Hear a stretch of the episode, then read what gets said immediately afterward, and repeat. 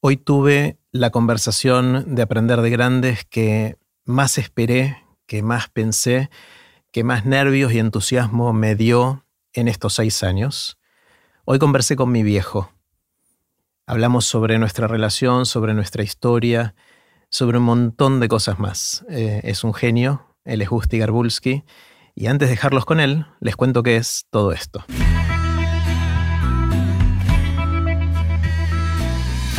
Esto es Aprender de Grandes, el podcast donde comparto lo que aprendo mientras intento aprender durante toda la vida y lo que converso con gente que admiro. Puse los links de este episodio en aprenderdegrandes.com barra mi viejo. Ahora sí, con ustedes, Gusti Garbulski. Hola, Gusti. Hola, hijo, ¿cómo estás? Bien, vos. Muy bien. Eh, también yo podría empezar en esa forma, me gustaría muchísimo y lo estoy este, esperando desde hace mucho tiempo poder conversar así, porque es un entorno totalmente distinto y es un enfoque totalmente distinto. Es raro, ¿no? Es, raro, pero es muy emocionante. Mm. Realmente mm, estoy desde hace ya unos cuantos días desde que me convocaste, estoy pensando cómo puedo encarar, cómo puedo decir todo lo que pienso ah. eh, de una vida, ¿viste? Porque es una vida. Este, que no es lo que uno normalmente está acostumbrado a charlar cuando nos encontramos este, informalmente. Así que bueno, bienvenido y me parece fantástico. Estoy emocionadísimo. Yo quiero empezar con un recuerdo. A ver. Eh, que te lo comenté hace poquito. Y es que en tu oficina, cuando yo era chico, no sé, habría tenido 5, 6, 7 o 10 años, no sé, en, algún momento de ese periodo, vos tenías en tu escritorio, había un vidrio arriba del escritorio y abajo del libro había una tarjetita, una tarjetita impresa. Eh, y bueno, entonces yo googleé a ver si encontraba el texto que estaba en esa tarjetita que yo lo recordaba y te, lo te voy a leer ahora lo que encontré. No es, por ahí no es exactamente el mismo, pero tiene el mismo espíritu y quiero leértelo porque lo leí y me impactó mucho porque es el... ¿Sabes de qué te estoy hablando? Mira, no recuerdo exactamente el tenor de, la, de lo escrito, pero sí la distribución, la forma, la presentación que estaba debajo del. ¿De dónde estaba en el vidrio? mucho tiempo y debe ser una línea de vida importantísima. Bueno, dice así: el título es Lo que piensa un hijo de su padre. Ajá, me acuerdo. Y dice así: A los cuatro años de edad, mi papi puede hacer de todo. A los cinco, mi papi lo sabe todo. A los seis, mi papi es más sabio que el tuyo.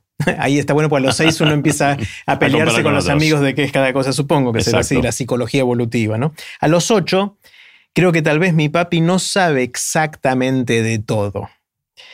A los diez, en la antigüedad, cuando mi papi estaba creciendo, las cosas sí que eran diferentes.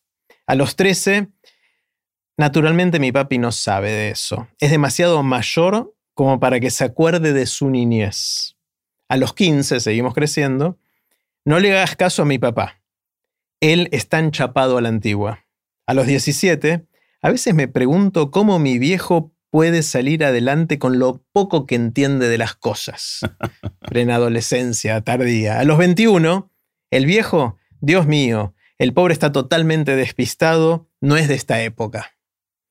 A los 25, va pegando la curva la cosa. A los 25, creo que mi papi sabe algo de esto. Es lógico, pues él ha vivido bastante tiempo.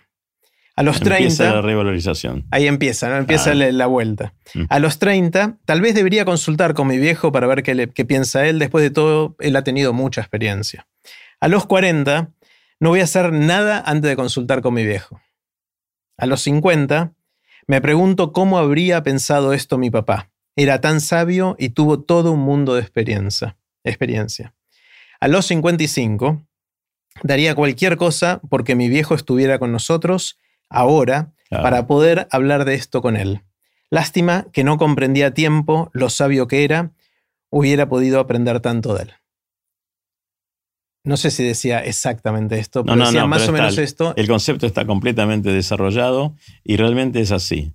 Es así, uno normalmente en la vorágine, en el, en el fragor de la vida, del crecimiento y de los compromisos y de los compromisos eh, reales o ficticios o generados, uno va perdiendo mm, de vista eh, muchas cosas que van sucediendo. Mm. Y cómo uno podría, desde ya, em, alimentarse y crecer con lo pasado, con lo actual y con lo futuro.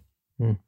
Este, es lo mismo que le puede llegar a pasar a un padre con su hijo, que muchas veces o no lo entiende, o no lo reconoce, o cree que el hijo no está en las condiciones como él tendría que haber pensado, y entonces, bueno, lo desprestigia. Eh, no ha sido el caso en, ninguno de nuestros casos. Digo nuestros en el sentido de vos y tus hermanos, espero.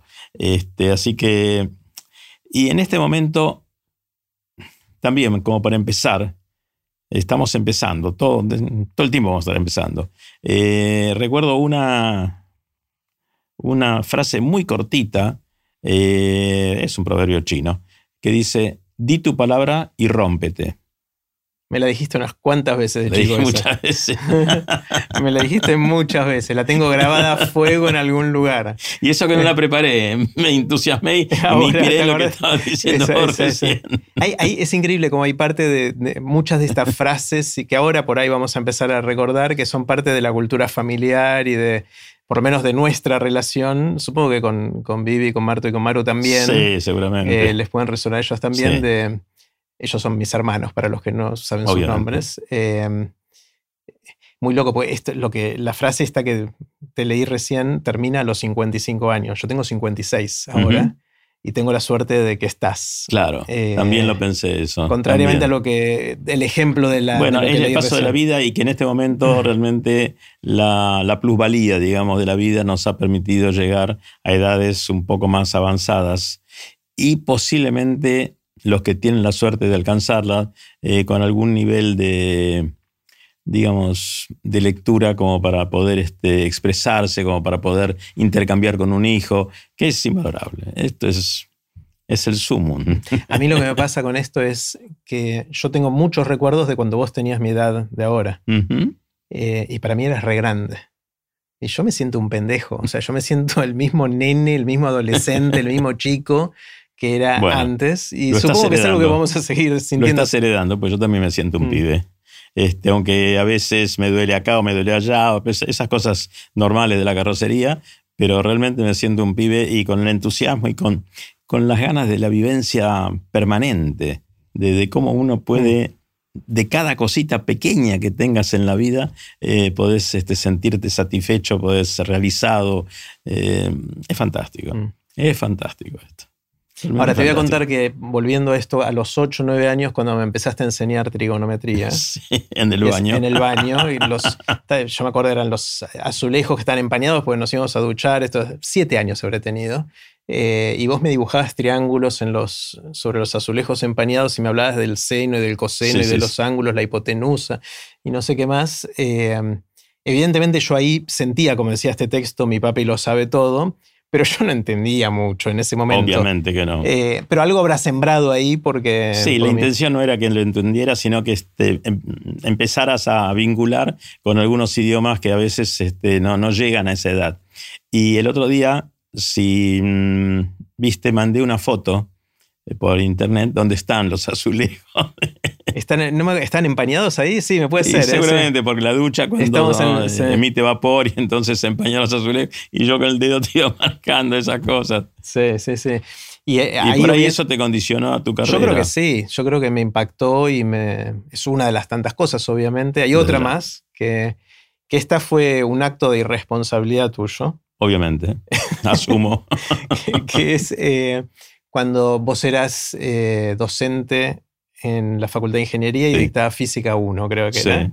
Dictabas, dabas. Es feo, el verbo dictar no me gusta, pues suena que estás dictando. Estás, enseñabas física a alumnos de primer año de ingeniería en la UBA. Eh, y a veces yo te acompañaba, yo te acompañaba, vos me llevabas a las clases y yo a veces, estabas, yo a veces estaba ahí. Eh, y tengo dos recuerdos que están relacionados con los exámenes que tomabas. Ahí cuando estaban, me acuerdo, tengo la imagen de los alumnos sentados, era un, aula que tenía un declive y estaban sentados los alumnos ahí dando... Bueno, y tengo dos. Uno que, que, no me llena de orgullo a mí, todo lo contrario, y es que en un momento vi que uno de los alumnos sacó la calculadora, o una proto, no sé, era una calculadora básica de aquella época, que ya había seguramente, y, yo te dije, papá, ese está usando la calculadora, porque a mí en el colegio no me dejaban usar calculadora, y veía que la usaban ahí, obviamente en la facultad sí se podía, pero yo no sabía eso. Eh, y, fui y te dije a vos. O sea, no me llena de orgullo porque no le hice la gamba ese que estaba haciendo algo que yo creía que era ilegal. ¿Y cómo terminó el, no me acuerdo, No me acuerdo cómo sigue. Seguramente debe haber terminado bien, me imagino, porque yo tenía el, digamos, la idea de que la educación así, la formal, no tenía que ser exclusivamente este, de copiarse no copiarse. si necesitaba alguna ayuda, había que darle ayuda, porque lo importante era entender cómo es el mecanismo de intelectualización de las ideas más que el resultado final. Incluso recuerdo que cuando corregía los exámenes, si daba bien el resultado, aceptábamos que estaba bien el procedimiento. Pero si no daba eh, bien el resultado y daba mal, verificaba si el procedimiento había sido correcto. Entonces también tenía su valor no habrá tenido el, 100% del valor, pero tenía el X%, digamos, mm. este, por el hecho de haber entendido cómo es el razonamiento, que creo que es lo básico de una educación formal. Es lo más importante. Por supuesto. Sí, y bueno, el segundo recuerdo tiene que ver con eso que me pedías que te ayudara a corregir exámenes. No, sé lo si eso, decir yo. Eso, no sé si era por vagancia tuya o, o porque confiabas demasiado en mí irresponsablemente. No, no. Pero y te decía que le pongas un visto si es que. Si daba bien, y estaba y razona. Este, sí, no me acuerdo si me hacías checar procedimiento, eso no me acuerdo. Posiblemente en ese momento no, a lo mejor con el tiempo sí, y seguramente con más tiempo vos ibas a ser PIN profesor. como lo sos ahora. Ah, bueno. Tengo, me da miedo, eh, a veces me despierto sudado con pesadillas a la noche, que quizás boché a algunos y, merecidamente le puse una mala nota, pero no, creo que no. Es un chiste, no, no. Eh, te cuento muy, muy este, esporádicamente aparece algún exalumno. Me dice, yo fui alumno tuyo. Digo, uy, qué suerte. ¿Y te recibiste? Sí, pese a todo me recibí. ¿No los tratabas muy bien o...? ¿Qué? Porque no los tratabas muy bien o era un chiste. no, al contrario, yo creo ah. que tenía muy buena relación. este, mm, una relación afectiva, porque yo me sentía muy bien siendo docente, mm. muy bien, porque es una forma de realimentarse a través de la juventud.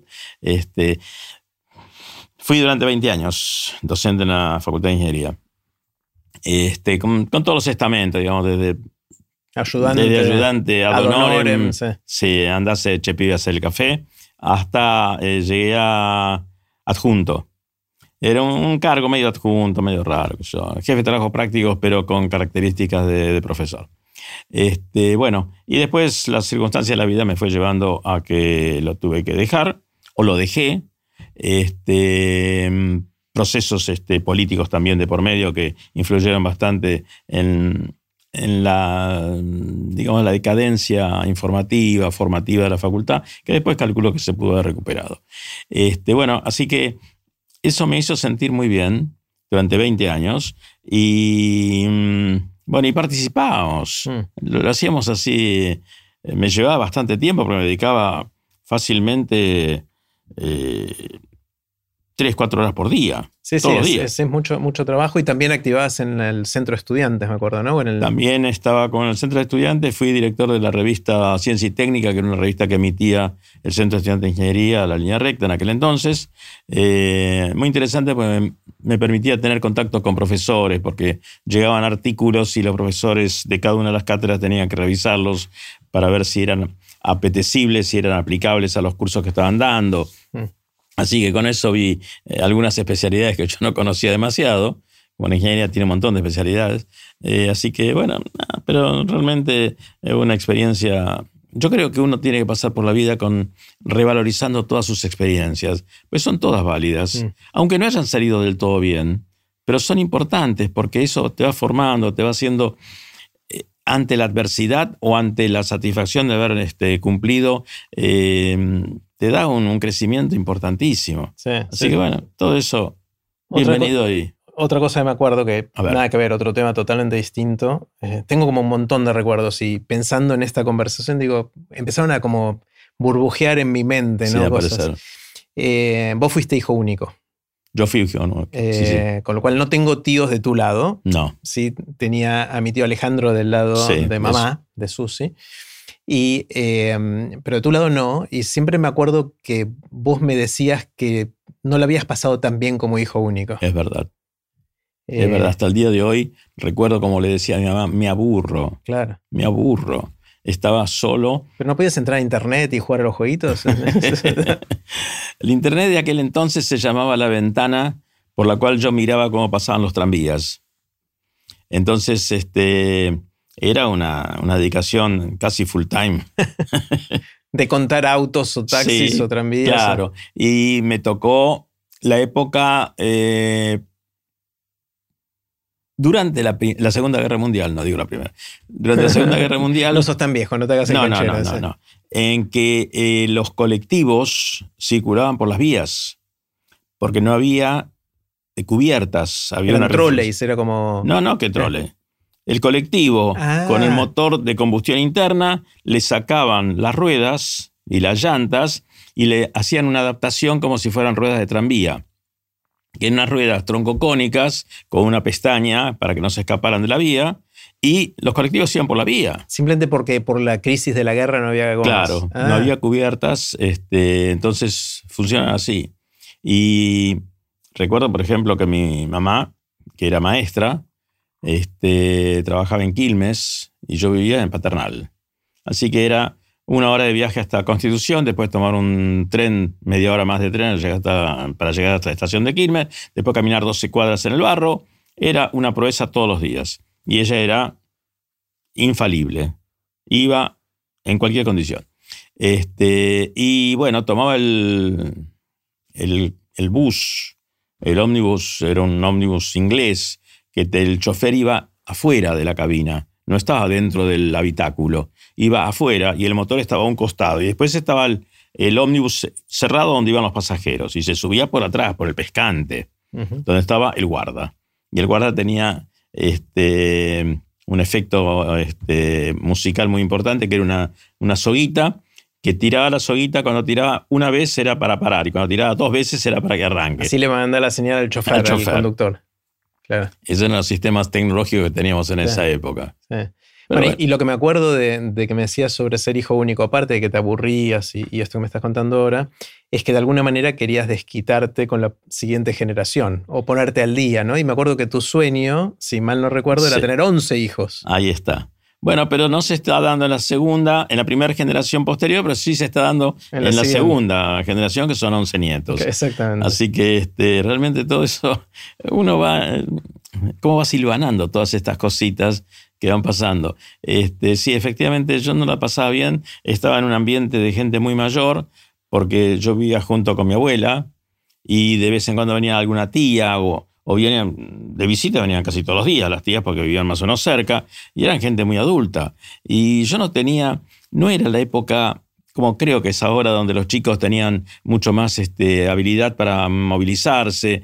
Eh, yo iba a la escuela a dos cuadras de casa este, y bueno, iba y volvía.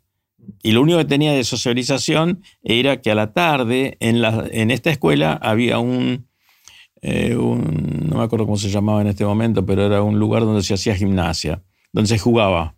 Este, entonces iban, no todos, porque no era obligatorio, a contraturno, para poder jugar a la pelota y de alguna manera tener amigos.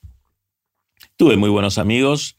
Este, hasta hace poco tiempo que prácticamente no sé si están todos o si alguno queda. Se va eh, muriendo, por eso es. Se fueron muriendo, sí, sí, sí, sí. Este, mm, así que bueno, esa fue la única socialización que yo tengo conciencia.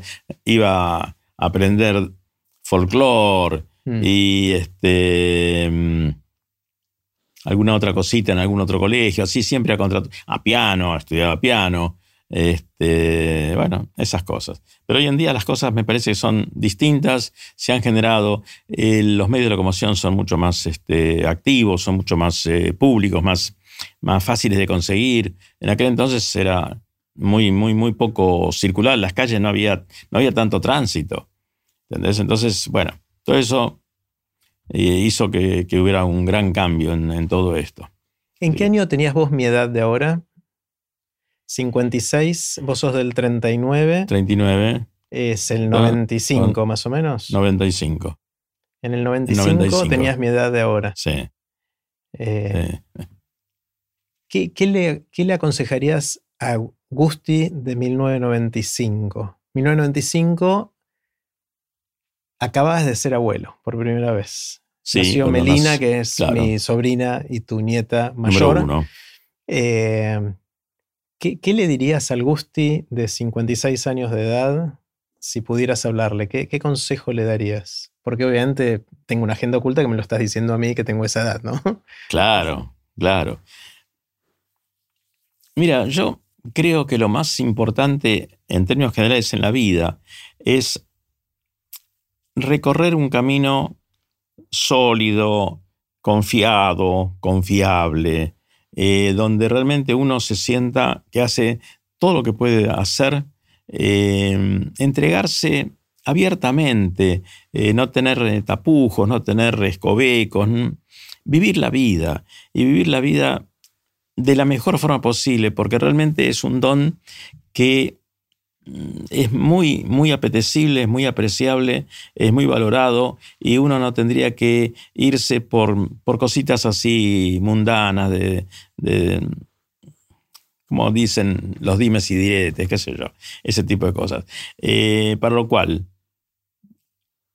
una vida emocional, una vida laboral, una vida de responsabilidad, una vida de, compromiso, una vida de, de presencia, creo que la presencia es fundamental.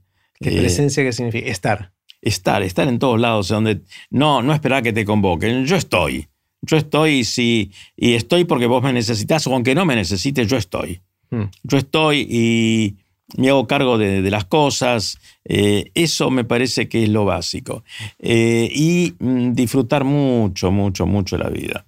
Eh, desde los 56, después vienen 57, 58, 59, cuando uno llega a una cierta edad, empieza a sentir los efectos del paso del tiempo. ¿Qué es lo que me, no, no, no estoy reclamando nada, pero es lo que me parecería que me está empezando a pasar. Entonces te duele acá, te duele allá. Preferís eh, por ahí Em, no hacer algo a cambio de alguna otra cosa más cómoda, en el sentido de que empezás a tener ciertas limitaciones y que te reducen la, movilidad. Entonces, disfrutar de, todo lo que uno tiene. Mm. Es inconmensurable, la vida es riquísima, es riquísima y por suerte nos ha dado la posibilidad de, disfrutarla en, en, todo aspecto. Este, familiarmente, socialmente, laboralmente. Eh, tenemos que dar gracias al cielo de, que todo esto suceda. Así que el camino es ese. Mm. Ese es el camino. Uno de los recuerdos muy fuertes que tengo de mi infancia, adolescencia, es haber crecido con mis cuatro abuelos vivos. Fundamental también. O sea, en ese caso tuve una suerte infinita de, que los yayos, como le decimos a, les decíamos a ellos, les seguimos diciendo, eh, nos acompañaron hasta bastante avanzado nuestro...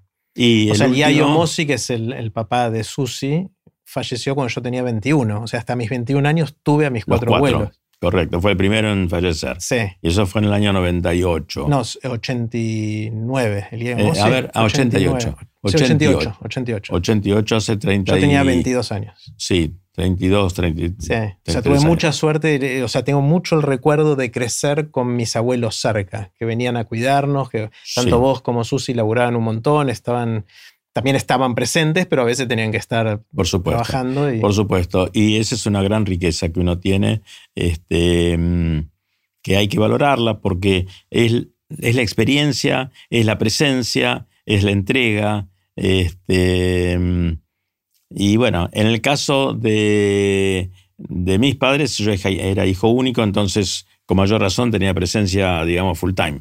Pero en el caso de los, los gallos eh, y Tomasa, eh, eran un poquito más repartidos, pero no tanto. No tanto. De cualquier forma, estaban siempre presentes y era una maravilla. Mm. Una maravilla. Por eso, este, todas las reuniones que nosotros hacemos, a mí me parece que son infinitamente ricas. Eh, porque, porque es mamar, es, palpar, es sentir que cada uno, por lo que me digan o no me digan, no importa, pero es bienvenido. hay, una anécdota de estas reuniones que me encanta contar.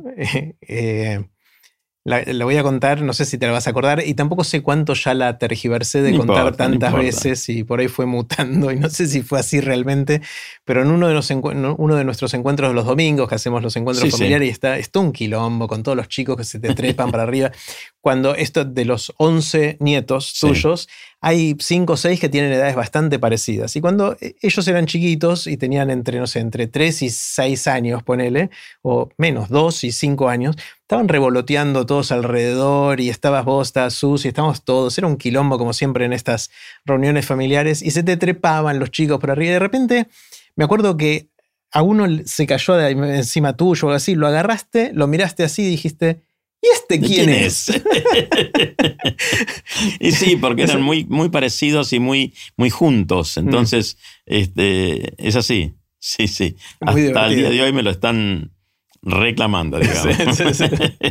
Ah, pero es muy lindo. Realmente los encuentros de los domingos eh, entre todos es algo que, y sí, hay que mantenerlos porque realmente es, es la base de la familia, es eh, el enriquecerse. Y fíjate vos que no es casual que todos los chicos, por ejemplo, casi todos los varones juegan al mismo deporte, mm. que ha sido ya como, una tradición. Es verdad. Este, ya no lo había pensado. Juegan todos al básquet. Juegan todos al básquet. Eh, salvo el mayor, que se dedica al ajedrez, pero los demás se dedican al básquet. Y entonces cada uno es la enseñanza del otro, es la imagen. lo van siguiendo, se van siguiendo. Claro.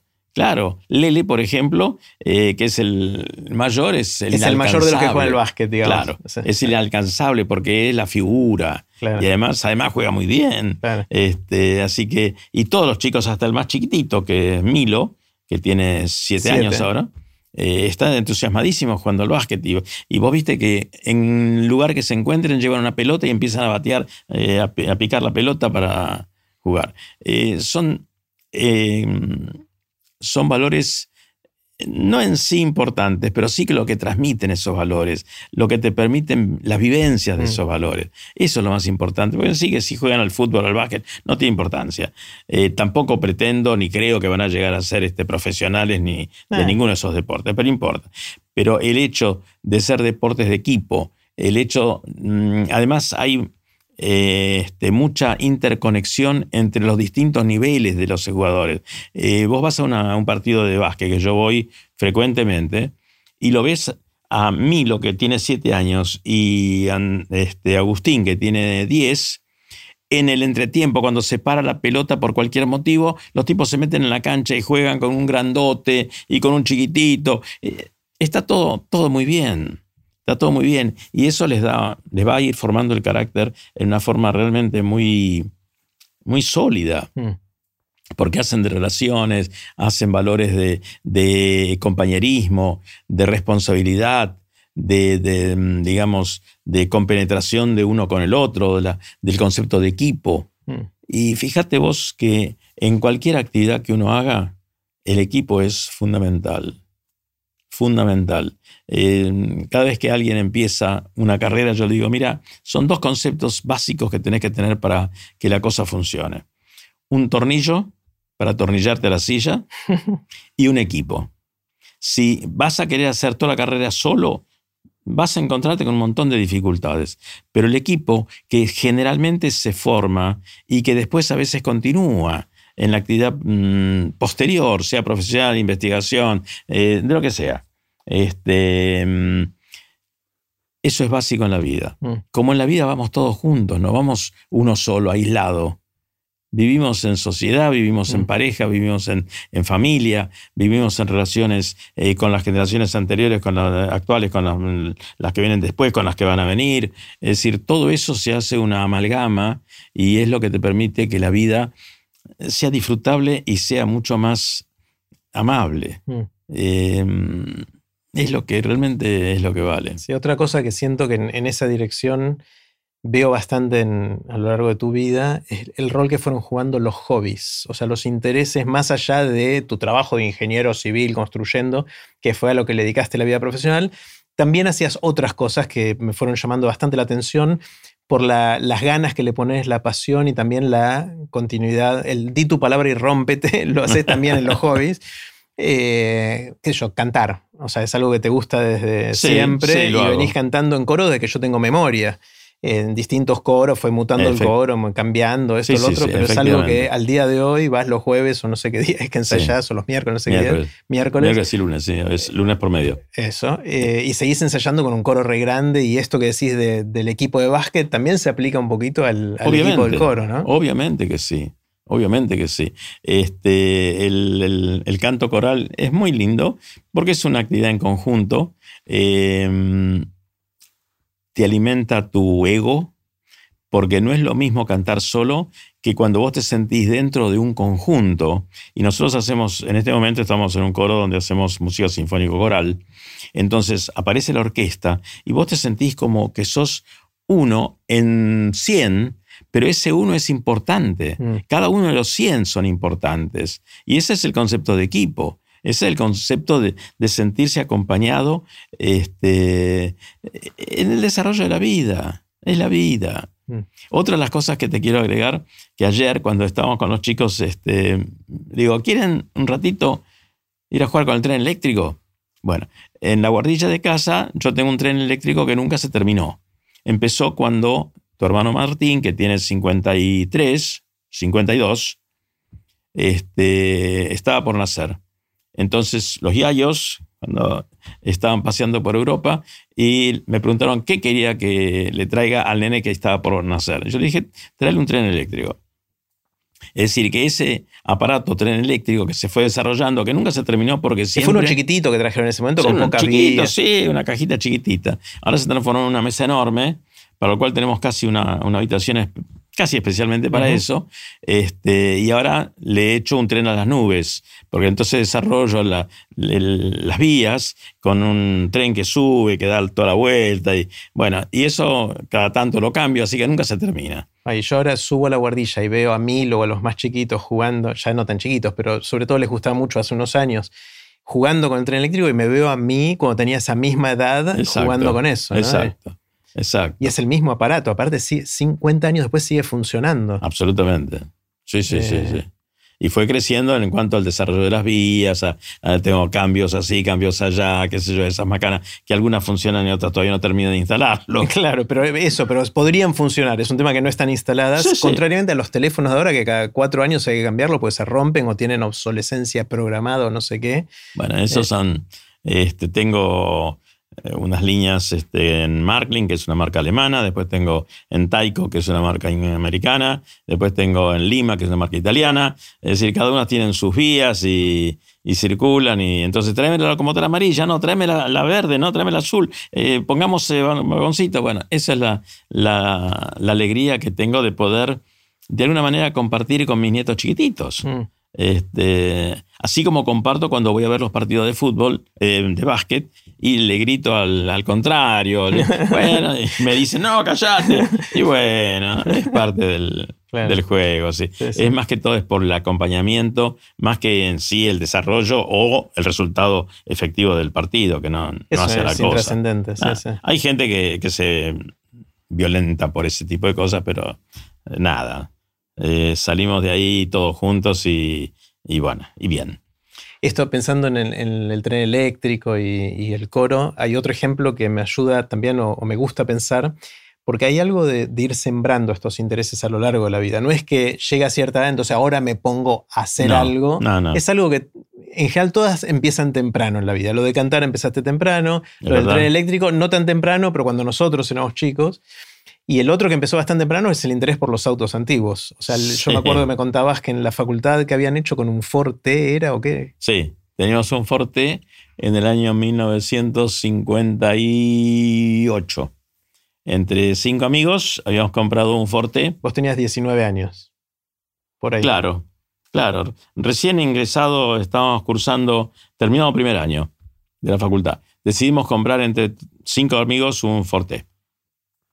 Entonces lo llevamos a la quinta de uno de ellos, que tiene una quinta de su familia en Castelar. En aquel entonces era bastante común tener una quinta en esa zona. Este, y lo llevamos ahí y vamos a trabajar los sábados y domingos. Entonces hicimos los cinco amigos, con el cual tenemos una muy buena relación. Uno falleció en este momento, bueno, no importa. El asunto es que hicimos de todo esto una tradición, íbamos todos los fines de semana, después de salir de la Facultad de Ingeniería, que estaba en Las Heras y Porredón, este, nos íbamos, tomamos el tren, íbamos a... Hasta Castelar. Al, sí, a este, Castelar, y nos pasamos el día ahí. Yo era el especialista en romper los tornillos, los bulones, porque le daba, le daba total, era pura joda. ¿Pero qué, qué hacían? ¿Qué, ¿Qué, es trabajar con el auto? ¿Qué, ¿Qué, hacían con el auto? Lo desarmamos íntegro, íntegro, íntegro, íntegro. Pero el motor pieza por pieza. Y después los mandamos a rectificar el motor porque había que hacerlo, porque ese motor, en vez de ponerle aceite, el dueño anterior tenía una carpintería, entonces le ponía viruta de madera dentro de los cilindros para que eso se lubricara. Así imagínate cómo funcionaba. Bueno, este, decidimos hacerlo a full eh, y lo mandamos a rectificar a la ciudad de Santa Fe, como si no hubiera acá una rectificadora. Bueno, y después cuando lo trajeron, preguntaron si lo querés enchavetado o no lo querés. No, tráelo así nomás. Bueno, la cuestión es que hubo que armarlo. Y era volverse loco. Es un rompecabezas, armar eso de nuevo, si no sos un eh, experto. claro, eh, es un rompecabezas, además que hay que tener ciertos conocimientos técnicos. Había que esmerilar las válvulas y eh, los apoyos y bueno, eh, la cuestión es que cada tanto había que poner y sacar la tapa de cilindros y tenía 18 bulones. Entonces yo la agarraba no con una pinza chiquita, sino la agarraba una pinza grandota y, se rompía, y se rompía el, bulón, pero no arriba, adentro. Oh. Así que había que pasar un, un qué sé yo, un calizuá, no sé, esas ah. cosas.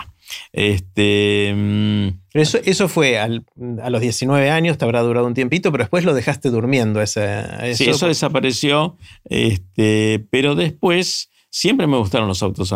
Los, los autos. Fíjate cómo hoy en día la gente tiene una computadora o tiene un teléfono y le gusta cambiar de teléfono. Es la vivencia de la vida de, este momento.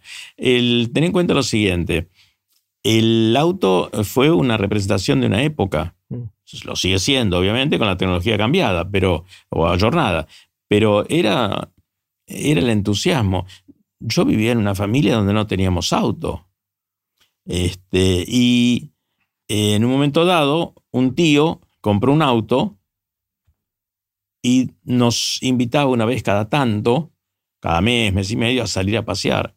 Entonces nuestro paseo era ir a los jardines que había a los costados de la General Paz. Ahí estacionabas el auto y tomamos mate.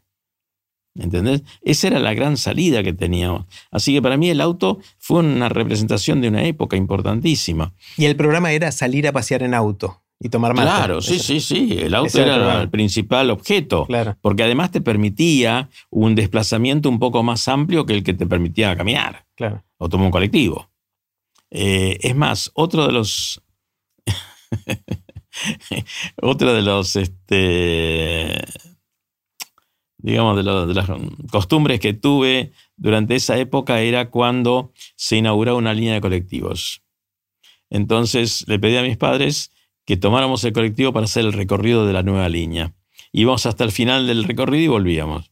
Y así se habilitaron tres, cuatro, cinco líneas, o incluso porque cambiaban los, este, los equipos. Los coches. Los, coches. Sí, sí, venían, hubo épocas en que vinieron coches norteamericanos, este, unos eran Mac, marca Mac, los otros no sé qué marca eran. Eh, después vinieron los ingleses, que eran los ¿Y a vos te gustaba probarlos, el nuevo hardware.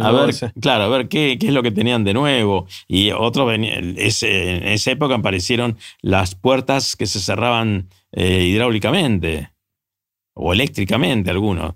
Entonces era una sorpresa para mí. Eh, después había otro que era un italiano que hacía un ruido terrible cuando eh, arrancaba, no me acuerdo. Era un Isota Fraschini, era una marca italiana y que iba por la mm, Juan B. Justo. Este, también lo tomé para ir hasta Liniers, qué sé yo. Esas cosas típicas de, la, poca posibilidad que teníamos. Mm. ¿Entendés? Este, así que bueno, el hecho de poder después empezar a disfrutar de la vida de una, forma distinta. Eh, tuvimos la suerte de que hubo una evolución importante dentro de la ciudad, dentro del país. Uno no, se da cuenta de las cosas que han pasado, pero son realmente muy valiosas. Mm. Este, mm, así que bueno, todo eso anduvo. Eh, y con respecto a los autos antiguos, eh, después del Forte, em, siempre me gustaban los autos, digamos, no el cero kilómetro, no la, gran... ¿Nunca te gustó el cero kilómetro? No, no, yo siempre compré, en lo posible compraba autos de, de buen origen o que tuvieran algún significado. Y entonces una vez compramos... Yo cuando me recibí hice un viaje de estudios a Europa y estuve siete meses ahí con un grupo de la Facultad de Ingeniería. Eh, cuando volví, este, lo primero que hice fue comprar un auto. Y mm, después de eso, al Yayo Quique, cuando yo me casé, mm, me llevé el auto, entonces compramos un Peugeot 403. Hubo que arreglarlo y entonces siempre estamos detrás de, ese tipo de cosas. Bueno, y después apareció la posibilidad de comprar un, el Fora y ese es el caballito de batalla con el cual... Sí, pero ya tiene 20 años. 20 años hace compraste el Fora. Sí, sí, sí. Eh, y ahora eso te dio otro grupo de pertenencia con los fanáticos del Fora y el, club, el CAFA, que es el club argentino del Fora. Así se llama, ¿no? Sí, Club Argentino del Fora. Eh, que hay un montón de gente fanática como vos de, de los Fora. Sí, y se reúnen en eso. Es un auto, también es un auto muy tradicional, es un auto muy eh, significativo de la época, porque con el Forte y el Fora se transformó toda la industria la automotriz, se transformó en lo que fueron las líneas de montaje y apareció el desarrollo de Ford y todo eso cambió la forma de, la movilidad en el mundo. Porque acá llegaban cuando no había caminos. Mm. Entonces esos caminos se fueron haciendo por la presencia de esos autos. Así que bueno, todo eso son... Cuando miras para atrás, Gusti, que... Mm, primero es raro que te digo Gusti. Eso, eso la gente, mis amigos me dicen, ¿por qué le decís Gusti? No le decís papá o pa o algo así, o viejo, o lo que fuera. Eh, y el otro día Susi, que es mi vieja, pero le digo Susi, eh, me recordó que era, cómo, fue la, cómo era la cosa cuando nació Melu, creo que me lo recordaba Susi el otro día, cuando nació Melu, que es la primera nieta de ustedes, mi primera sobrina. Eh, no ella no quería que le dijéramos abuela. Ah, sí. Susi dijo, no, quiero que me digan abuela, no quería porque no le gustaba, le hacía sentir vieja o lo que fuera. Exactamente. Entonces, eh, entonces dijo, y yo dije, bueno, los voy a llamar por el nombre, y de ahí hice, hasta ese día lo llamé Maipa, y ese día cambié a Gusti Susi y quedó, para mí quedó Gusti Susi, ahora le digo Gusti Susi. Así como quedó Yayo, que también fue un estreno tuyo un invento mío, pues no sabía decir abuelo o abuela y decía yaya, yayo y quedó. Aunque esa es una expresión italiana. Sí, y también creo que en, eh, catalán, yayo, ah. yaya se le dice a los abuelos. sí, creo haber escuchado algo así. Sí, sí, puede ser. Eh, o sea que inventé el catalán, pero no, de casualidad. sí. Eh, este, bueno, es, es, la construcción de la vida. esto es el desarrollo de la vida. Y mm, a mí me parece que tiene valores importantísimos. Este, estoy por empezar a, a volver al piano. ¿Ah, sí? Mira. Sí. Me estoy buscando. Esa canción, ¿te acuerdas que tocaba siempre? está bueno, pues vos tocabas bastante piano, pero esa fue la que te quedó eh, después de que dejaste de tocar y con el piano en casa siempre tocabas esa. Dejé de. Yo habré estudiado hasta los 10 años, 11 años. Ah, nada más, yo pensé que más. No. Y pero tocabas bastante bien para eso. Bueno, me falta muchísimo. Pero este, estoy por retomar. Estoy por contactar a una, una, profesora. Sí, que no sé todavía si va a ser esta u otro, pero no importa. Este, y el miércoles voy a acompañar a algunos de los chicos a la, a la reunión de ajedrez. También al, club de ajedrez. Sí, al club de ajedrez. De Villa Martelli. Villa Martelli. ya tengo el compromiso y voy a ir. Este, un poco para acompañarlos, porque me parece, a mí me, genera todo un clima de, felicidad y de, fantasía, porque es la vida de ellos. Así que, bueno, me alegra muchísimo. Muchísimo. Pero bueno, supongo que hay, hay, momentos en la vida en los que el foco pasa de estar más centrado en uno a estar centrado en otros, ¿no? En, en muchas dimensiones. Claro, y es una forma de conseguir la trascendencia es una forma de conseguir la continuidad. Porque fíjate vos este, mm, que la continuidad se da a través de los nietos. Los hijos son lo inmediato, pero la trascendencia y la continuidad de esa trascendencia se da a través de los nietos. Así que si Juli y Lele están escuchando esto, sienten presión ahora de... claro. Sí, sí, claro que sí. Pero no con en el sentido de la presión, sino con el sentido de la, de la de, compartir, de. Claro. Y además, cuando viene uno de estos nietos y te da un abrazo, claro, yo tengo que ponerme punto de pie para abrazar a alguno de ellos, pero no importa. Trato de hacer el esfuerzo para, este, para acompañarlos y estar con ellos. Es inconmensurable, es un mundo de fantasía fantástico. Mm. Fantasía y de realidades, porque realmente los chicos viven su realidad, están haciendo el esfuerzo por, por, este, por la ubicación en la vida, que según dicen, parecería como que ahora es más difícil que antes. Y yo creo que no. Mm. Yo creo que en todos los momentos la vida ha tenido sus cosas y hay que saber encontrar las vueltas como para que esas cosas se vayan desarrollando, se vayan haciendo la, creando los espacios necesarios, eh, la elección de, las actividades que cada uno haga, la elección de sus parejas, este, es importantísimo, mm. ¿entendés? Y bueno, y todo eso, eh, si uno puede de alguna manera estar, digo, estar presentes, ¿no? No influir para nada, pero estar ahí, ¿entendés? Entonces eso ya te, te satisface y te llena todo el tablero. Mm. Así que, brillante. Hay otro recuerdo, tengo un montón de recuerdos de cosas que me van surgiendo ahora que no, había pensado, y era cuando nos íbamos de vacaciones.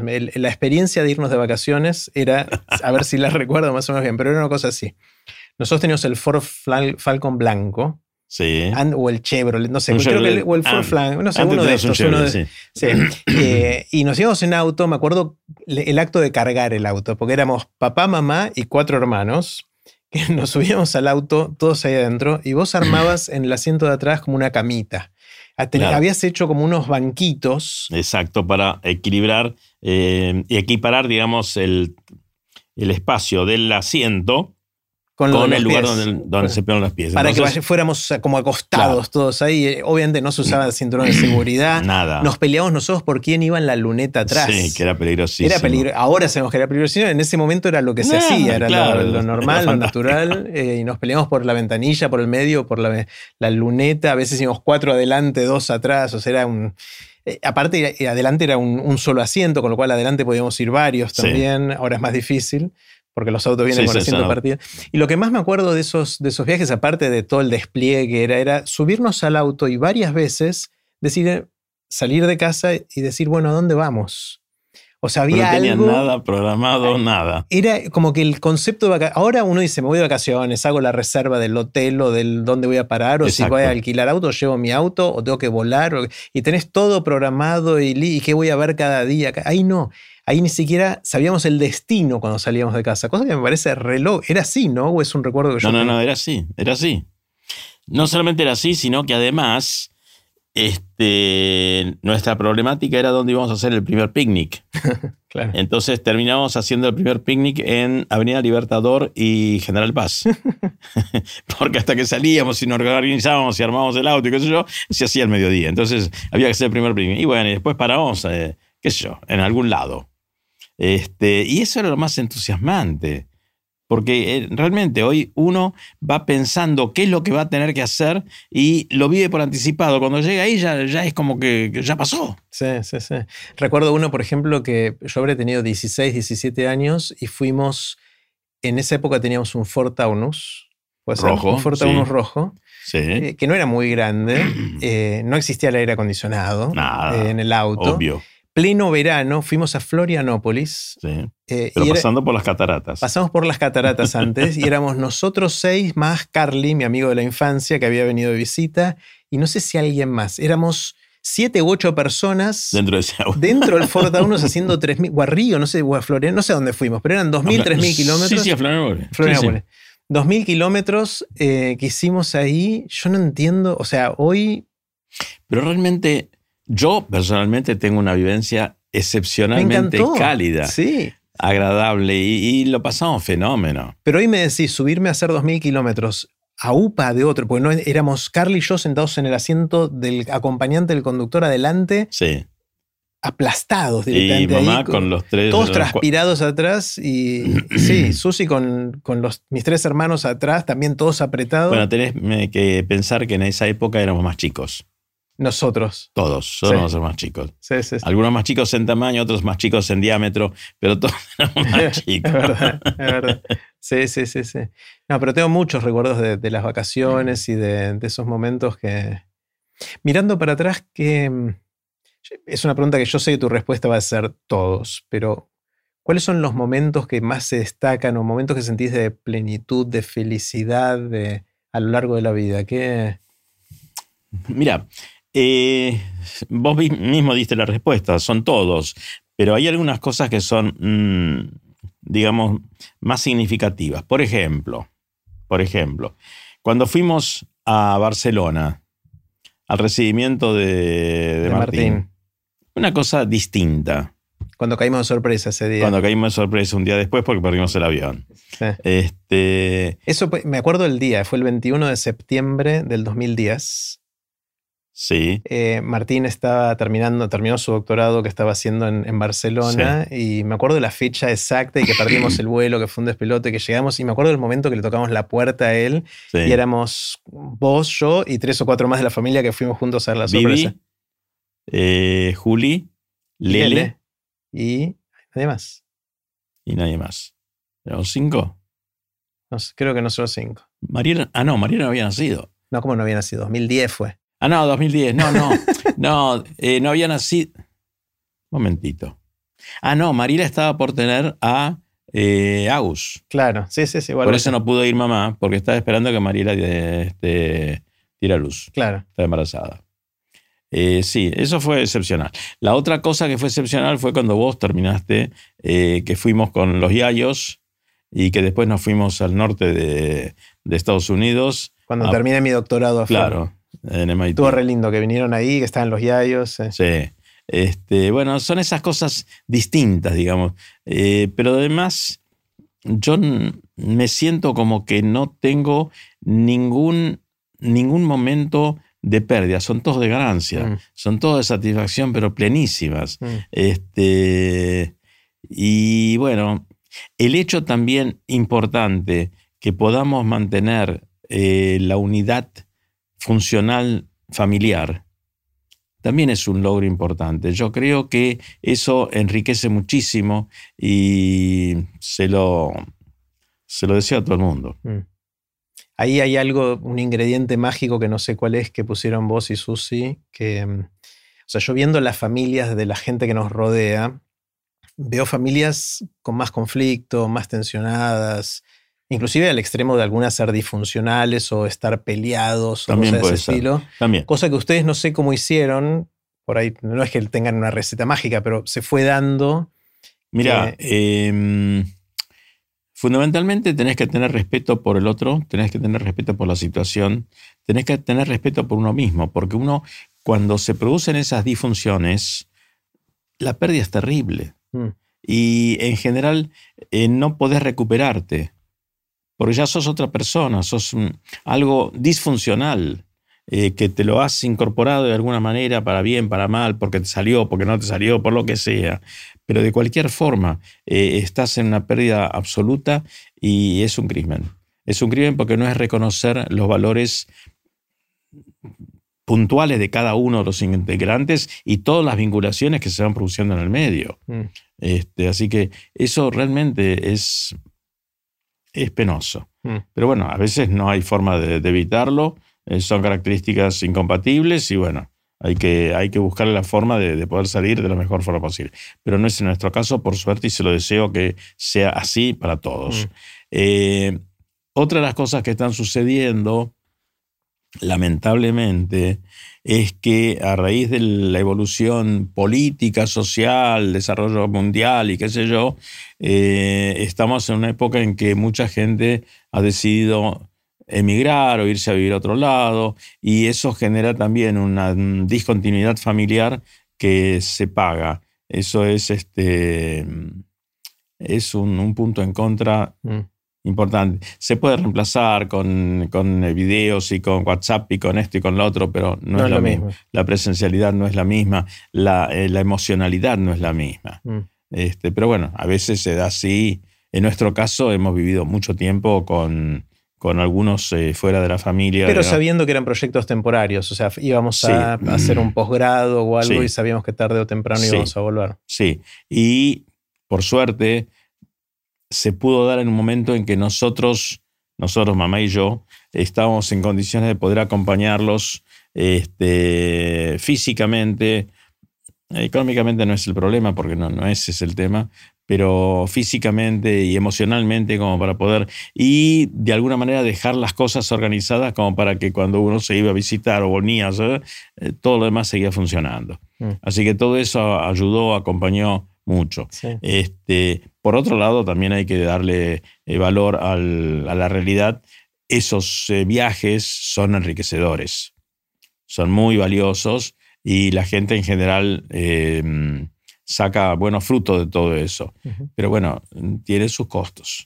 Yo recuerdo muchas veces, desde mi infancia en adelante, con, sobre todo con los vaivenes económicos, políticos, sociales en, nuestro país, eh, conversaciones de familiares, pero esencialmente vos y Susi y nosotros como hijos ahí, diciendo, che, no deberíamos irnos a vivir a otro lado. O sea, dado que venía la próxima crisis, de las cuales fuimos viviendo infinitas a lo largo del tiempo, sí.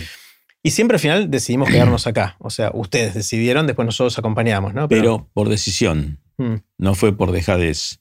Este, porque em, evaluábamos, consciente o inconscientemente, que los costos del desarraigo eran tan grandes que realmente mm, habíamos eh, generado y seguimos teniendo anticuerpos de sobreponernos a las situaciones sociales, culturales, económicas, funcionales, políticas, todas las que vos quieras, en el lugar donde vivís.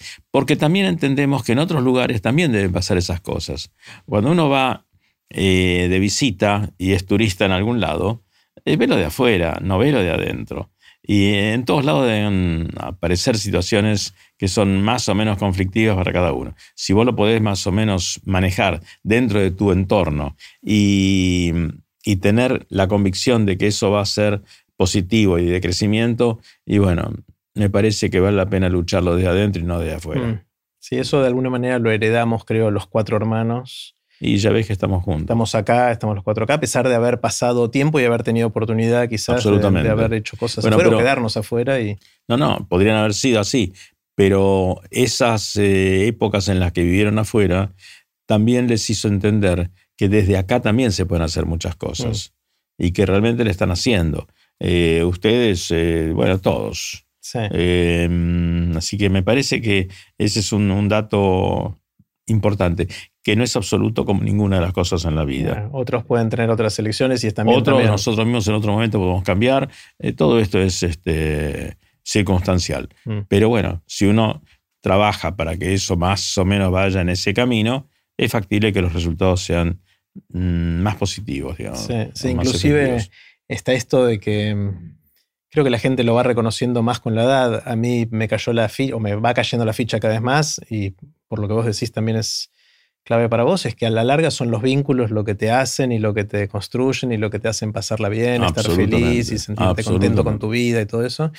Y que en general cuando uno decide irse a otro lado es priorizando otros factores de la vida. Puede ser desarrollo profesional o necesidad o que no te queda otra que tener que irte porque tuviste algún problema o porque hay una crisis grave en el país donde estás. Hay mucha gente migrando en el mundo ahora por fuerza y eso es terrible y no te queda otra. Eso es pero, si Uno tiene, pero si uno tiene la opción, pareciera que lo más sensato es lucharla desde donde uno está ¿no? Eh, y de, construir los vínculos ahí para toda la vida.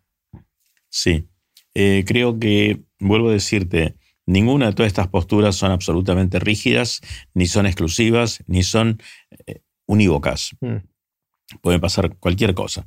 Pero si uno apunta a pensar que dentro de tu propio entorno hay soluciones que las podés intentar y las puedes defender y las puedes pelear, es factible que salgas adelante. Y es factible que salgas adelante con valores mucho más, más profundos, porque en otro lado seguís siendo el extranjero, seguís siendo el que no tenés vínculos, seguís, eh, no conoces ciertos este, eh, códigos de, convivencia. Entonces, por más que eh, hay gente que dice, no, yo ya me compré el auto, ya tengo la casa, ya tengo... Pero vos acá también tenías el auto bueno, no era tan nuevo, era más viejito. La casa, y bueno, más o menos había que arreglarla, pero por lo menos estaba.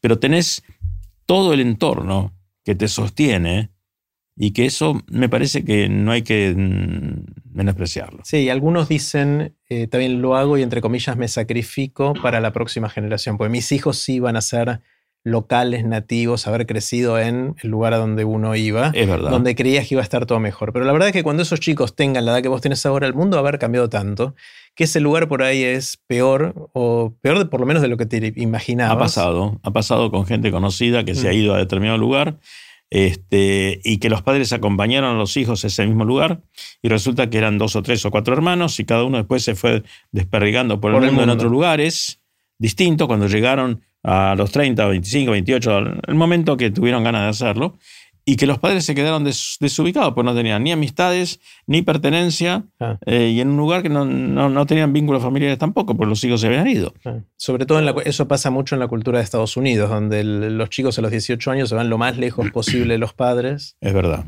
Eh, entonces, eh, si, ellos, si los chicos van a mamar la cultura local, van a querer irse lo más lejos posible los padres, con lo cual después esos padres quedan solos en un lugar a donde no tienen a nadie. Por supuesto, por supuesto. Eh, no han echado raíces. Mm. Mm. Eh, así que por suerte no nos fuimos. Eh, todas esas, veces que decían, che, si nos vamos a no sé dónde, a esto, y, amigos tuyos se iban a otros lados, y algunos después volvían, otros no volvían, pero fue otra cosa que, quería comentarte que estaba pensando mucho en estos días es algo de, la memoria familiar histórica, de, esas cosas que, de los recuerdos de, mis abuelos, de tus abuelos y de otras generaciones que van cascadeando, pero que indefectiblemente se van perdiendo. Lamentablemente sí. Hay ciertas cosas que los yayos sabían que por ahí vos no te acordás ya, y hay cosas. O no me las transmitieron. Claro, y una de las cosas que le agradezco a la pandemia, fue una porquería la pandemia, nos pegó mal en un montón de sentidos, pero una cosa linda fue que durante un mes y medio tuviste la buena idea de mandarnos un mensaje de voz por WhatsApp a toda la familia. Bueno, que lo tendría que retomar, no me acuerdo. Los tengo guardaditos todos ¿Ah, ahí con mucho cuidado. no recuerdo dónde quedó, pero lo tendríamos que retomar. Esas son las cosas que, van sucediendo. Igual, por, más que no lo retomes, ya estuvo buenísimo. Lo que hacías cada vez era contarnos una historia familiar de las que te acordabas vos, ¿no? De, algunas de las historias viejas. Y para mí, para mí es un tesoro eso, tenerlo ahí grabado es algo que, está buenísimo. Este, la verdad que sí. Em, es un pequeño resumen de lo que pude haber recogido de, la información que me pasaron mis padres, ahora que fui armando. Es muy, muy difícil de poder armarla porque em, cuando vos empezás a mirar para arriba, encontrás que hay cosas que se fueron perdiendo, porque son las cosas más sensibles, las de mejor tradición. Entonces te quedás con alguna documentación, pero que no es la vivencia. Eh, entonces todo eso, eh, es verdad como vos decís, eh, trataré de recuperarlo y mm, creo que hace también al interés de los chicos. Es decir, que no es solamente que termine en mí, que yo lo pude transmitir, sino que a vos te interesó, vos lo guardás como un, como un trofeo. y hay algunos chicos que de vez en cuando me preguntan, ¿qué pasó con tal cosa?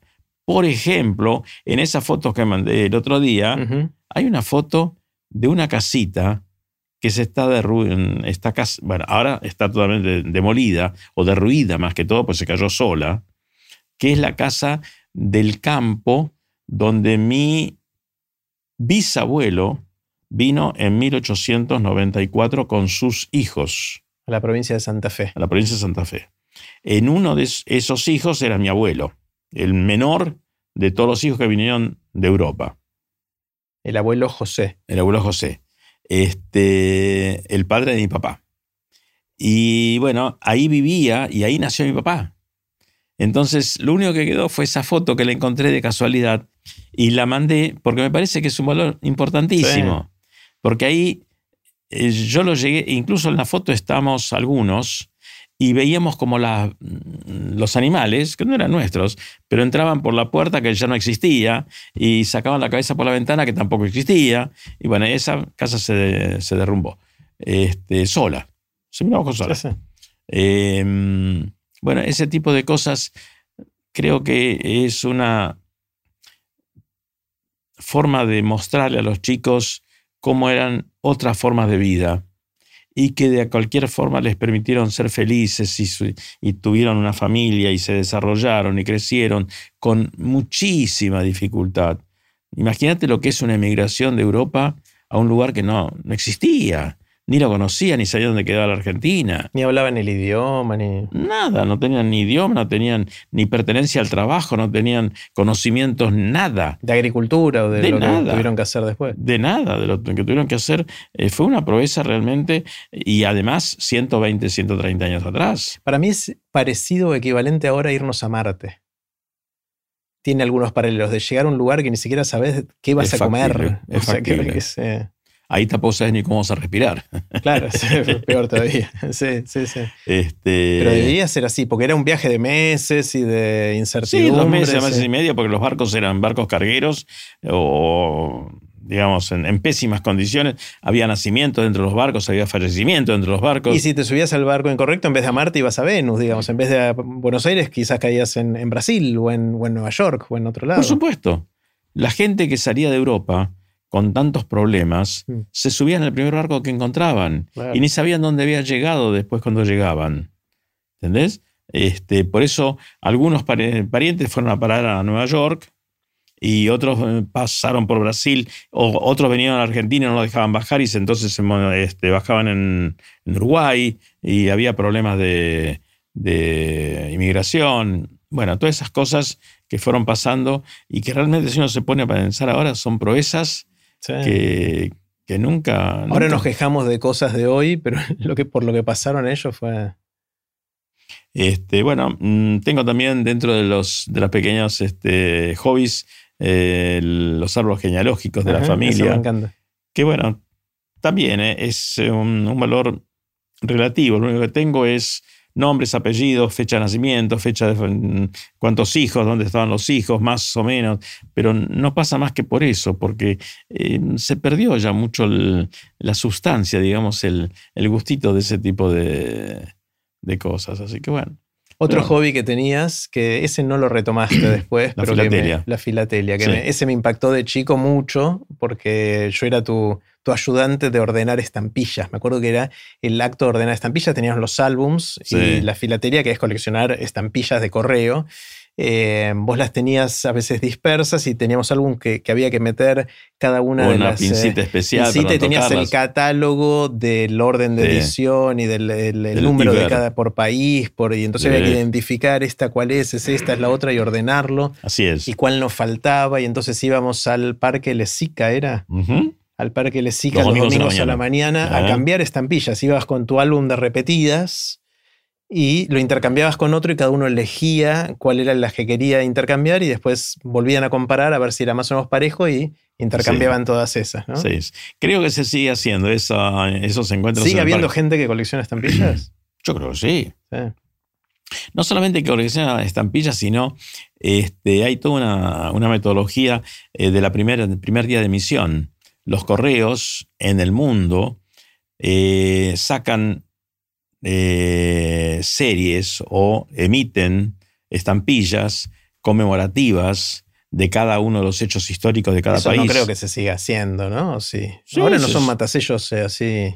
No, acá son matasellos, pero por ejemplo, cuando nosotros recibimos cartas del interior, que a veces nos llegan, vienen con, estampillas. Y una carta del interior que recibí el otro día paga 90 pesos no sé si es mucho o poco, no importa. Entonces viene una estampilla de 40 pesos y una estampilla de 50 pesos. Con el matasello que te dice, y que lo puso un señor a mano. Claro, que dice la eh, fecha y el y origen. Dice la fecha, el origen, donde está el correo, el número de, de estafeta postal, etcétera, etcétera. Este, y tu mujer en muchas oportunidades me, insistió en que nos tuviéramos que poner, para eso se necesita mucho tiempo sí.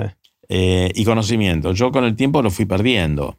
Este, era socio de alguna institución de, filatelia, se hacían remates, este, todos los años salía un, libro grandote así. Eh, de las nuevas. Ibert, no sé cuánto el nombre, de, con las emisiones de todo, todas las estampillas de todo el mundo y con todas las variaciones, porque había estampillas que tenían dificultades, que tenían defectos y esos aumentaban el valor, porque en la fotografía del general San Martín estaba el ojo cerrado, por ejemplo. O en vez de ponerle 5 centavos, le ponían 5, eh, un puntito y no le ponían la C. un error o algo Un error, un error de impresión. Este, bueno, todas esas cosas eh, había que calificarlas, clasificarlas. Y hay gente que hasta el día de hoy eh, vive de eso, hace de eso una tradición. Yo creo que inconscientemente tomé eso de vos, la, exploración de distintos intereses y de estos hobbies en el sentido amplio de la palabra, ¿no? Ir picoteando y probando distintas cosas, algunas permanecen, otras no, otras se desaparecen y después vuelven. Por supuesto. Eh, y te digo que es un cable a tierra fantástico. Mm. Porque vos, en el momento en que, por ejemplo, yo voy al coro, en el momento que entro al coro, me siento soy parte de un entorno, de un conjunto. Yo solo canto mal o bien, no importa, pero me adecuo a lo que están cantando todos los demás. Y además hay un director que te dice, che, vos estás haciendo así, estás haciendo así, medio, mm, medio tono para arriba, medio tono para abajo, estás calante, te está indicando. Y después eso se transforma en un concierto. Es una satisfacción hermosa. Mm. Pensar que vos abrís la boca y por lo que vos abrís y el otro hace jing, jing, jing con el, con el violonchelo, con lo que sea, sale una cosa, eh, eh, es una obra de arte. Mm. ¿Entendés? Que es lo mismo que deben tener los pintores y lo mismo que tienen eh, todos los que hacen algo. y esto es un cable a tierra, esto es una sensación de producción por uno mismo. Mm.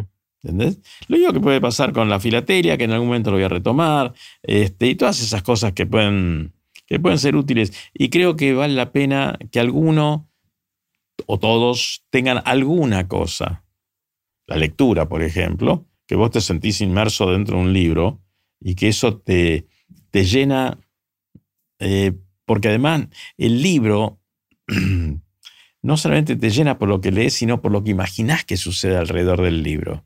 Entonces, la tecnología moderna transformó eso en una televisión donde vos estás ahí con los ojos abiertos y todo pasa, pero no te pasa a vos, mm. le pasa al externo. En cambio, el libro o lo que era la radio antes, vos en la radio imaginabas quién era el actor y vos decías, este es un hombre alto, eh, elegante, y resulta que era un peticito, chiquitito, y que vos decías, está bien vestido y estaba en pantalones cortos, qué sé yo. Pero era toda tu imaginación que le agregaba un plus a toda esa, a esa transmisión de, realidad. Mm. ¿Entendés? Así que, bueno, todo eso eh, me parece que vale la pena rescatarlo. Eh, y mira que estamos hablando toda de vivencia, no estamos hablando ni de tecnología, ni de, este, especificaciones de, de, trabajos, ni de nada. Estamos hablando solamente de lo que es pasar la vida que no invalida a lo demás. Obviamente que no invalida. Tenemos que compartirlo. Este, pero bueno, eso es 100 puntos. Y pensando en los próximos 10 o 20 años, ¿qué tenés ganas de hacer?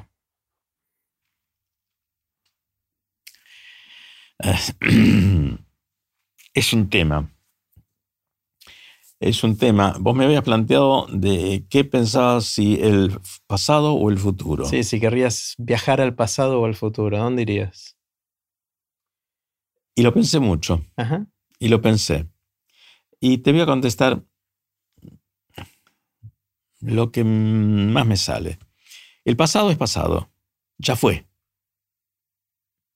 El futuro es lo incierto, es lo que va a ser. A mí lo que me queda es el presente. Mm. Eh, que es que este presente se pueda repetir miles de veces en el futuro, bienvenido. Fantástico, a eso apunto. Creo que todos tenemos que apuntar a eso. Pero el presente es lo que tenés que hacer amplio, eh, pletórico, lleno, que te, que te absorba y que vos absorbas que te llegue y que vos puedas em, manejarlo y que puedas tener la satisfacción de eso. El futuro, y bueno, no sé. El futuro es no sé. Mm. Este, em, uno a veces piensa que tiene que mantener lo que está haciendo. Y pero por ahí mañana lo que está haciendo te aburre o querés cambiarlo. Y entonces ese presente que vas a tener dentro de tu futuro va a ser el que te va a decidir a, entusiasmarte. Creo que lo más importante de, todo, de todas las cosas que puedan pasar en el futuro es que haya entusiasmo, que no haya decaimiento, eh, porque el decaimiento te hace, te hace desperdiciar el 90% o el 100% de las cosas. Mm. Este, la lectura amplia, la lectura em, de crecimiento, de, ganas, de, decisión, eh, eso me parece que es el futuro. Eh, sí, el futuro, como futuro en sí no, llegó, y el pasado lo único que me sirve es como background, digamos, para tener un montón de antecedentes y, y aprendizaje de todo lo que fue pasando, porque es una experiencia válida, pero es pasado. Ya fue. Eso ya fue. Entonces, creo que esto es el. Esto es lo lindo. ¿Hay, algo que, hayas aprendido a lo largo del tiempo que no sabías cuando tenías 20, 30 o 40 años y que si pudieras hablarle al Gusti de esas edades le dirías ahora? También lo pensé. Eh, creo que lo que le daría es la experiencia, es la... Eh, desde hace un tiempo a esta parte eh, no te puedo decir exactamente cuánto tiempo, si años o meses o, décadas, no sé. Em, me siento como que estoy más, más equilibrado. Mm. Estoy en un proceso, digamos, de, de más de más tranquilidad, de más este posiblemente años atrás era mucho más este, exigente, mucho más, este, eh, ¿cómo te podría decir? O volátil o, más, este, mm, con, con, más exigencias. Ambicioso. Sí, no sé, si ambicioso. Eh, la ambición hay que tenerla muy controlada porque no tiene sentido, no te lleva a ningún lado. Eh, puedes ambicionar ser una mejor persona, puedes ambicionar tener mejores relaciones, eh, puedes ambicionar valores humanos, más que la, ambición de la ambición en sí, de, la adquisición. Este, pero me parece que estoy en, una etapa eh, que me hace sentir más relajado con, por ejemplo, em, no han sido tanto las, los paseos, los paseos grandes, sino los paseos cortos con, mm. y no los paseos largos afuera de. Eh, no sé si porque ya lo hice, lo hice muchas veces, no importa, pero me parece que los valores hay que conservarlos, hay que cultivarlos, hay que desarrollarlos, hay que hacerlos crecer y hay que eh, disfrutarlos. Y cuando vos te vas a otro lado, bueno, disfrutas algunas cositas, pero no todas. Mm. Eh, esa, esa, esa ansiedad me parece que la estoy, la estoy, mm, digamos, entrando en una etapa de regulación de, de menor este, exigencia. Entonces pienso que, que es bueno. Inclusive me hiciste acordar que otra cosa es, toda esta cosa dispara en recuerdos de todo. Eh, es verdad que viaje, tuvimos la suerte de viajar bastante eh, en distintos lugares siempre bien gasoleros, digamos, pero viajamos, viajamos, tuvimos la suerte de viajar mucho. Y me acuerdo uno de tus dichos, tus frases era, es muy lindo viajar, pero es más lindo volver a casa, digamos, ¿no? Por eh, supuesto. Eh, es, parte de esto mismo. Sí, sí, es eso. Es eso. Este, eso también parte eh, de eso es la, es la efervescencia que tenés durante la vida de los X años. Algunos les llega hasta los 80, otros les llegan hasta los 20, otros les llegan hasta los 150, no importa, hasta donde te llegue. Eh, pero sentir la diferencia de esa efervescencia a esta eventual tranquilidad, que es una tranquilidad relativa, obviamente, ¿no? Em, me parece que eso, eso este, hace recuperar mucho la energía que uno tiene. Y en este momento quiero traer a la memoria eh, al Yayo Quique. A tu papá. A mi papá. Que era agua de tanque. ¿Viste? Un tipo tranquilo. Yo no lo soy así. Yo Él fue así toda su vida. O por lo lo que yo recuerdo. Claro, y lo que yo recuerdo también, él fue así, muy tranquilo, le permitió vivir muy bien, em, disfrutando una vida muy larga, linda. Este, y bueno, no sé si yo quisiera ser como él, pero estoy por ahí en el camino. Este, así que me parece que eso esas son las cosas importantes que te van quedando en, la mm. vida, ¿no? El resto, como dicen, va y viene. ¿Qué, ¿Qué, son las cosas que te asombran? ¿Te siguen sorprendiendo cosas, asombrando cosas que ves y decís, wow? Sí.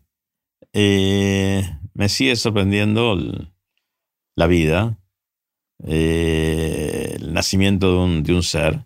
Eso me sorprende. ¿Cómo puede ser? me sigue sorprendiendo cuando me subo a un avión, digo, ¿cómo esta mole va a subir? Y trato de ayudarlo para que suba, para que... Te pones livianito para, para... que suba. Hay ciertas cosas que, que sigo sorprendiéndome. Em, pero más que todo me sigo sorprendiendo de la sorpresa. Mm. de eso. Este, me parece que hay, hay muchas cosas para, rescatar y bueno, em, eso me sorprende, me sorprende. Eh, me sorprende también, por ejemplo, las cosas que voy haciendo, que en algún momento puedan llegar a tener una buena conclusión. Eh, que em, en mi trabajo, por ejemplo, eh, que las cosas que voy imaginando se vayan dando. Y eso es una gratificación, es una... Cuando haces una obra, cuando construís una casa, un edificio. O Claro. Y que eso es motivo de que mucha gente lo va a, aceptar o a criticar, bueno, no importa, más allá de eso, pero que lo va a disfrutar de alguna manera. Este, y por eso retomé este asunto y con un, una, digamos, una inquietud muy, muy poco, eh, digamos, de envergadura, no tiene importancia. Pero, no da lo mismo que sea una obra más grande o una obra más chica. Pero lo hago y lo con, con la pasión y, y, me siento bien haciéndolo. Mm. Este, quiere decir que de alguna manera uno, dentro de las actividades típicas que uno va haciendo y que va adquiriendo una cierta eh, experiencia, un, manual de trabajo, este, me, me producen satisfacción. Me, me congratulan. Hay algo que, tenemos muy instalado del, tema de la jubilación, ¿no? En nuestra cultura, en nuestra sociedad, llega a cierta edad, te jubilás. Eso quiere decir que hasta acá trabajaste y de ahí en más no trabajas terrible, Eso es terrible. es terrible, ¿no? Eso, es terrible. Eso es terrible. Eh, lo he visto en muchos casos en amigos que a raíz de esa, de esa decisión se han, han dificultado su vida. ¿Por qué? ¿Qué les pasó? Porque vos tenés una vida de actividad moderadamente continua. De buenas a primeras empezás a perder los intereses. Empezás a desinteresarte de los intereses que tendrías que tener. Y por eso perdés más los intereses. Y cuando te querés acordar, perdiste la, cotidianidad, la facilidad que vos tenías para manejar algo. Y eso después trae como consecuencia algunos fenómenos este, funcionales, eh, me duele acá, me duele allá. Este, cuando vos estás activo, ese dolor, y bueno, me tengo que reponer porque tengo que hacer esto, porque tengo que hacer lo otro. Y eso te va ayudando. Eh, hay mucha gente que ha, tenido algún tipo de, inconvenientes por esa razón, pensando que ya tenía la vida resuelta y que, bueno, todo eso. Hay mucha gente que ha dejado de trabajar, pero lo ha cambiado por otros intereses, que eso es muy bueno. Por ejemplo, si vos tenías una, rutina y la cambias por otro, que sea menos rutina, pero que también tenga un, contenido de, de actividad que te entusiasme, que se instale dentro de vos. La lectura, el ejercicio, este, cantar el coro o lo que fuera. O lo que sea. Y que eso te lleve a hacerlo en forma más o menos sistemática, eh, no como hobby. Eh, tampoco tiene que ser una cosa que laboralmente te, te, te traiga tensión, pero sí que lo hagas con la sensación de que es una actividad que merece hacerse. Y eso te va a mantener activo, te va a mantener mm, con una dinámica un poquito más acorde a tus posibilidades físicas, emocionales y mentales, pero que te va a mantener este, joven. Mm. De la otra forma, eh, es, terrible, lo estamos viendo en varios amigos eh, cercanos que le ha pasado eso y que están deprimidos, están desahuciados, están decaídos. Este, mm, seguramente la, salud no los acompaña, pero eso hace que la salud los acompañe menos. Obviamente estamos hablando de gente que tiene más o menos resueltas las necesidades o que tiene un trabajo que le guste y todo eso. Porque gente que trabajó 40 años en algo que lo odió toda la vida, ojalá le llegue la jubilación y pueda disfrutar de, de una siguiente etapa, ¿no? Pero si alguien pudo dedicarle su vida a algo que más o menos le gusta, a mí me encanta ver en tu caso que obviamente no tenés la intensidad de la actividad en tu profesión de ingeniero civil construyendo que tenías a los 40, pero tenés algo que te mantiene entretenido aparte de todas estas cosas que venimos conversando. Ahora, esa gente que eh, no ve el momento de salir del trabajo que tiene es porque tampoco vio cómo hacer para entrar a ese trabajo. A ver, ¿cómo, cómo es eso? El tipo que después de trabajar 40 años en una empresa o lo que sea, haciendo este, cualquier cosa, y que siempre lo odió, no le gustó o nunca se llegó a, consustanciar con ese trabajo, tampoco pudo, tuvo capacidad de buscar, eh, de investigar su propio trabajo cuando tenía 20 años menos o 30 años menos. Por ahí no pudo. por ahí, bueno, a veces son circunstancias ajenas a la voluntad de uno, pero a veces son condicionantes que uno no los encara. Mm. ¿Entendés?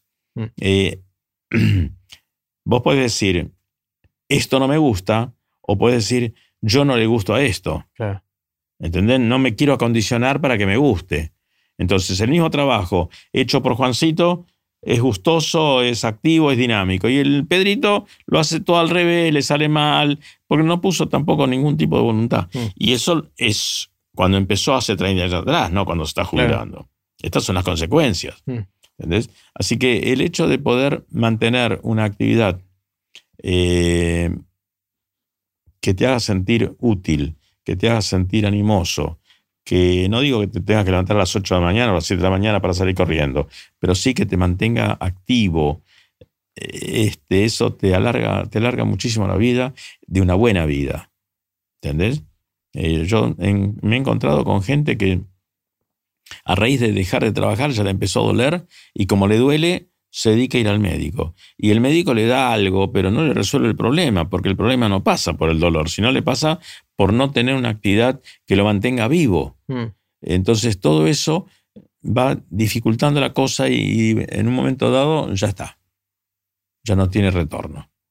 Así que me parece fantástico el hecho de poder este, mantener, no tiene por qué ser ni, tributivo, ni económicamente resultado positivo, no importa, tiene que ser lo, lo, más importante, sustancialmente importante para el que lo hace. ¿Entendés? Entonces, bueno, a lo mejor eso significa también transformarse en un trabajo, pero bueno, mm. pero a lo mejor encuentra en eso una vuelta. Y puede combinar las cosas, puede eh, tener, ¿cómo te podría decir? una un acompañamiento de una cosa y de la otra.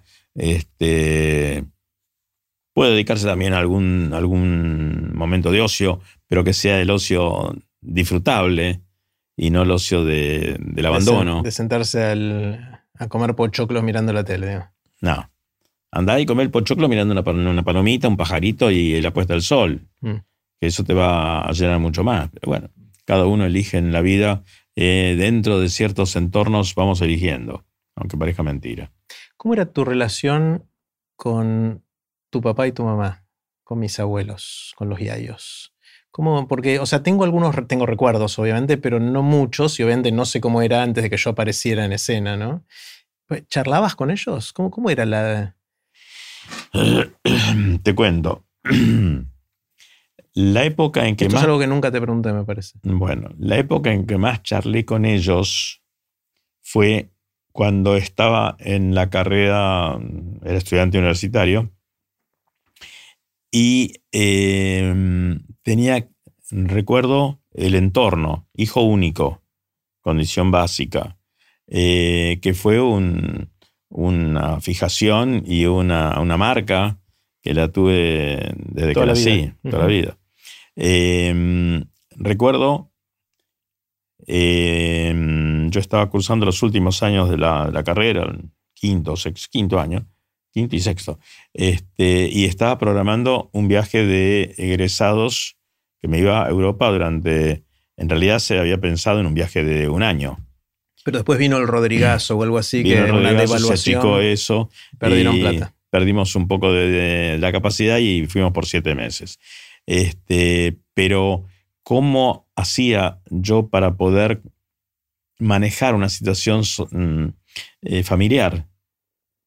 Ellos perdían, no es que perdían, sino que se alejaba el hijo.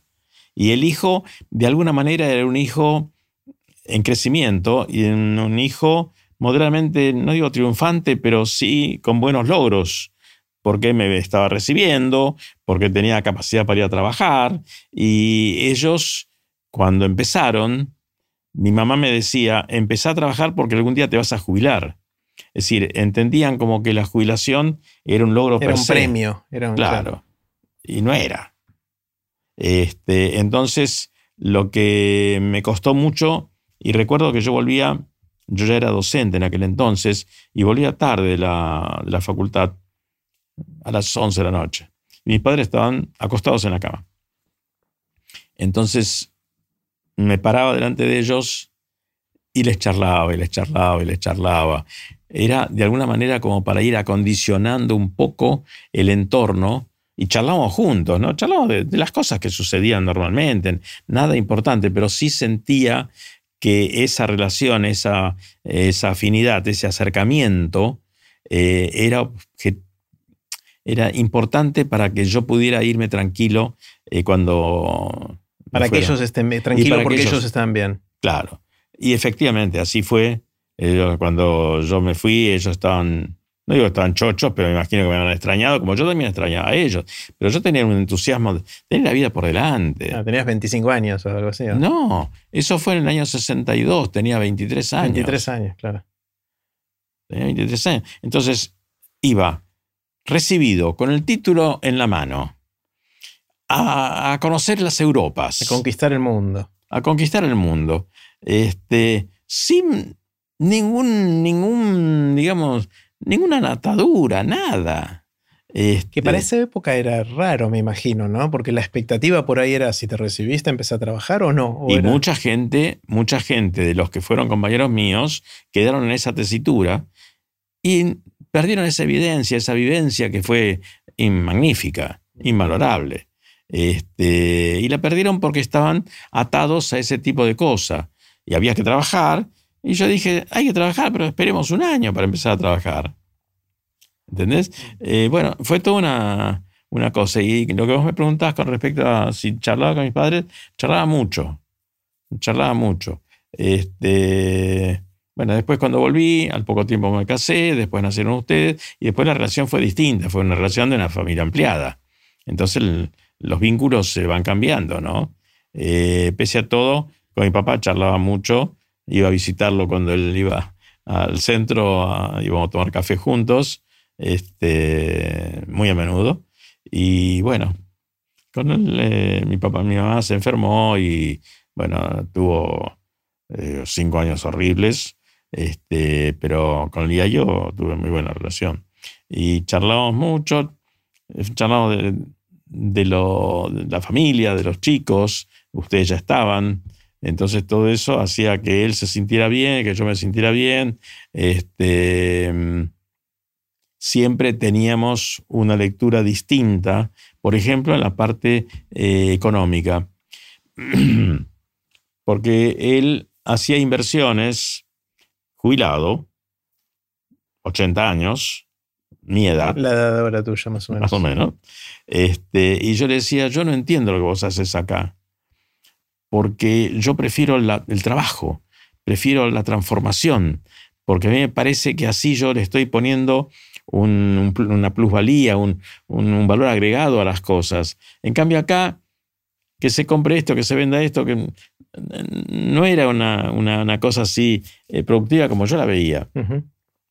Entiendo que para él, en ese momento de su vida, eso era lo adecuado. Y para mí, en el momento en que yo le discutí ese asunto, también era lo adecuado.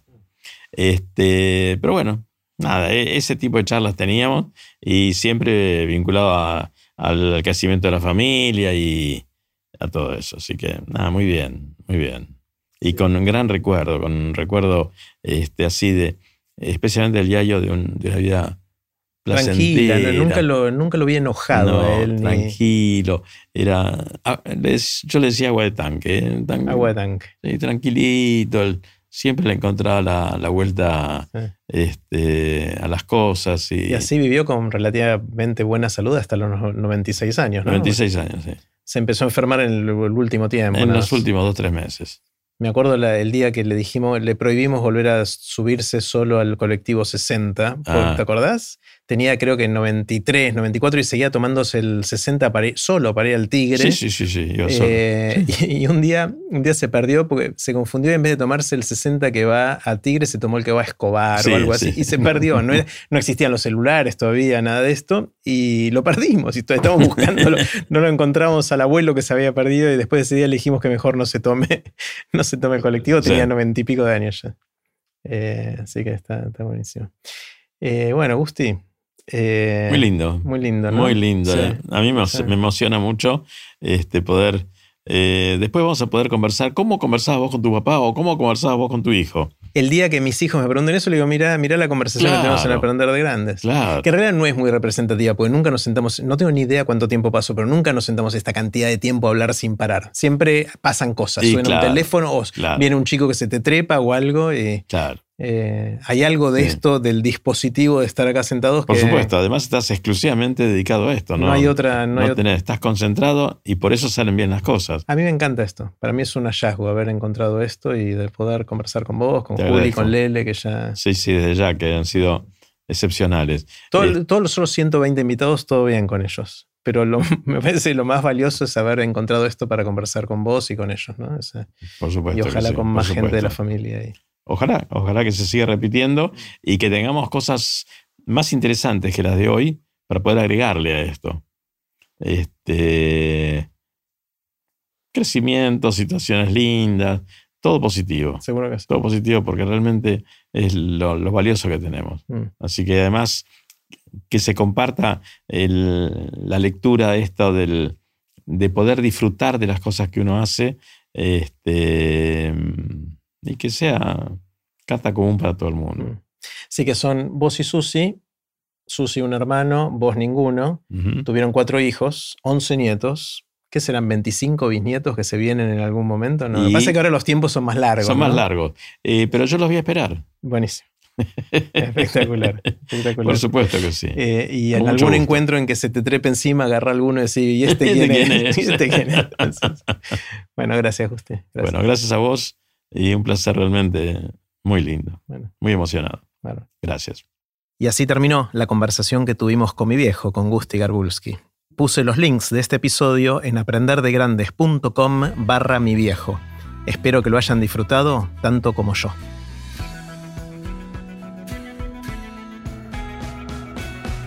Recuerden que pueden suscribirse para no perderse ningún episodio de Aprender de Grandes en aprenderdegrandes.com. Los espero en el próximo episodio de Aprender de Grandes, cuando les cuente lo que aprendo en mis intentos por seguir aprendiendo durante toda la vida y en las conversaciones que tengo con gente que admiro. Chau.